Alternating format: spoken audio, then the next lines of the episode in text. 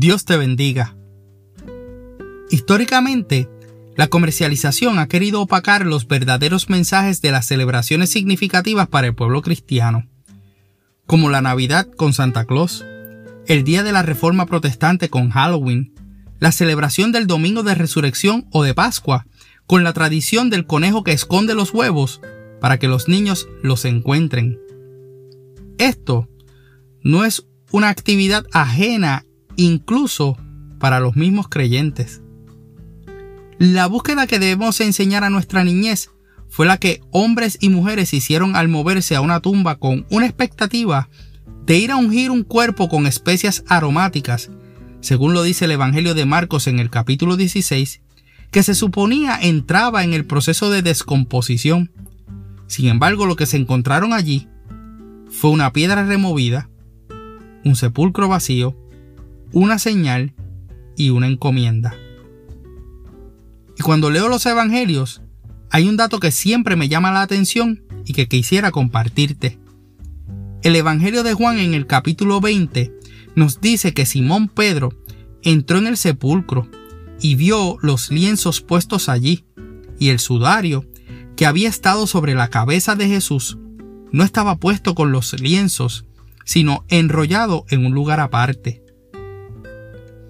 Y buscando acerca de esto, encontré que, según las tradiciones hebreas, un paño doblado sobre una mesa tenía un significado particular que hace referencia a una señal entre un amo y su siervo.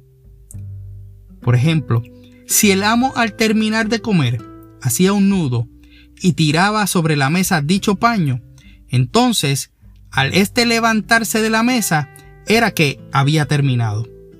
Sin embargo, si el amo, al levantarse de la mesa, había doblado el paño y lo ponía junto al plato, era una señal de que no había terminado, sino que se iba a levantar, pero volvería a la mesa.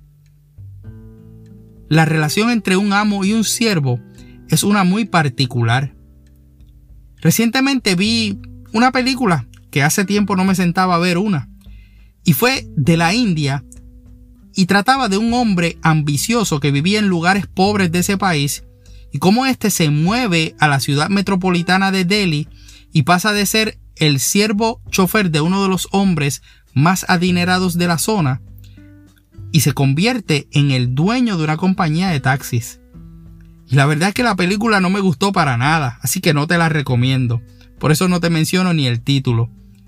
Pero sí hubo un diálogo que se me quedó grabado. En un momento dado, el protagonista está reflexionando y se hace esta pregunta. ¿Qué es un siervo sin su amo? Según la historia de esta película, para un siervo, su amo lo es todo. El siervo siempre estaba disponible para todo lo que le mandara hacer el amo. El siervo se convertía en un confidente de los secretos del amo. El siervo aceptaba la manera en la que era tratado por parte del amo. Y todo esto porque el siervo siempre estaba gozoso de servir a su amo. Creo que ya debes ir viendo por la línea que quiero que reflexionemos en este episodio. Si combinamos los relatos de los cuatro evangelios, fueron varios los discípulos que se documenta estuvieron presentes en la búsqueda del cuerpo del Mesías. Juan, mencionado como aquel que amaba a Jesús, Simón Pedro, María Magdalena, Juana, de quien poco se menciona en los evangelios, María, madre de Jacobo, y Salomé. Por tres días todos ellos pudieron haberse hecho la misma pregunta. ¿Qué será de nosotros sin Jesús? La resurrección del Maestro puso propósito en la vida de cada uno de ellos al momento que Jesús fue a su encuentro con todos. Ir a decirle a otros. Ciertamente, no sé cuándo estás escuchando este podcast, pero el domingo de resurrección ya pasó celebramos. Tuvimos el tiempo de reflexión que anualmente esta temporada trae. Asistimos a los servicios presenciales y virtuales de nuestras iglesias. Escuchamos la palabra que Dios puso en los labios de los diferentes predicadores. En otras palabras, ya hicimos lo que rutinariamente hacemos en Semana Santa. Aquellos discípulos también fueron a la tumba a hacer lo que regularmente se hacía en aquel tiempo con el cadáver, ungirle con las especias aromáticas. Pero Jesús no es rutinario. Y lo que pasó después de aquel domingo, donde fue manifestado el poder de la resurrección en las vidas de aquellos seguidores, fue muy lejos de ser una rutina más. Con cada uno de los que tuvo contacto, lo hizo de manera individualizada, pero con un mismo propósito, que tuvieran las evidencias de que toda potestad le había sido dada en el cielo y en la tierra.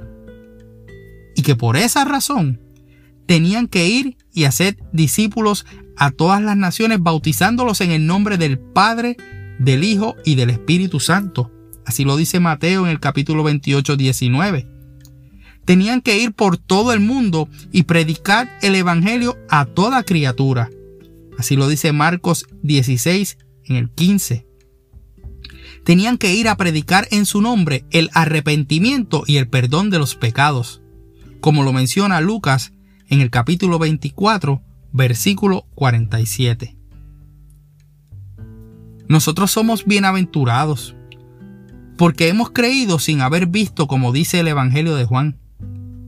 Pero lo que sí hemos visto es la manera individualizada en la que Jesús ha salido a nuestro encuentro y ha puesto propósito en nuestra vida por medio de las diferentes situaciones en las que nos ha encontrado para socorrernos, para dejarnos saber que sin Él nada podemos hacer. Hoy, tú y yo somos siervos suyos, que seguimos teniendo la misma encomienda que les fue dada a aquellos a quienes llamaba sus hermanos. Juan capítulo 20, versículo 17, así lo menciona. A nosotros no se nos manda a obligar a nadie. A nosotros no se nos pide condenar a otros. Solo se nos pide que estemos disponibles para ir a decirle a otros lo que Cristo ha hecho en nuestra vida. Que aceptemos los tratos individuales que Jesús tiene para cada uno de nosotros a través de las circunstancias que vivimos. Mi experiencia no es igual a la tuya. Y de igual manera, tu experiencia no va a ser igual a la mía. Cada uno de nosotros tiene que ir entonces a decirle a otros cómo tuvimos un encuentro con el Maestro y cómo fuimos transformados. ¿Por qué? Porque nuestro ejemplo puede hacer discípulos a aquellos a los cuales el Señor llama. El siervo pierde, su sentido sin su amo. Pero nuestro amo está con nosotros.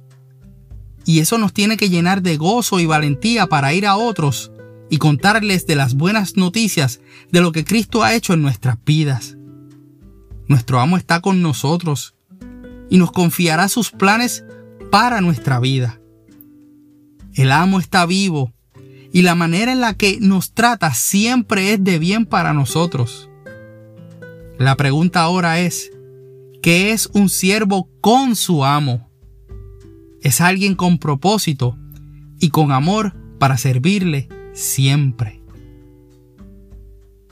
Que en ti haya ese amor hacia el amo Jesús a partir de hoy en adelante de una manera muy especial. Ve y dile a otros lo que Dios ha hecho contigo eso es exactamente lo que pasó después de la resurrección. Pero sobre todo, dile a otros que si el sudario estaba doblado en la tumba es porque el amo regresa. Él no ha terminado su obra. Cristo viene. Y hoy puede ser el día en el que te ganes una vida para el Señor. O puede ser el momento en el que te toca a ti responder ese llamado. Soy tu hermano y amigo José Molina, y junto a mi hermosa esposa Sonia Riera, servimos al Señor y a nuestra amada congregación de la Iglesia AMEC, Casa de Alabanza, una iglesia de presencia, localizada en el pueblo de Canóbanas, en Puerto Rico, y cuyo pastor rector es Misraim Esquilín. Deseamos que Dios te bendiga.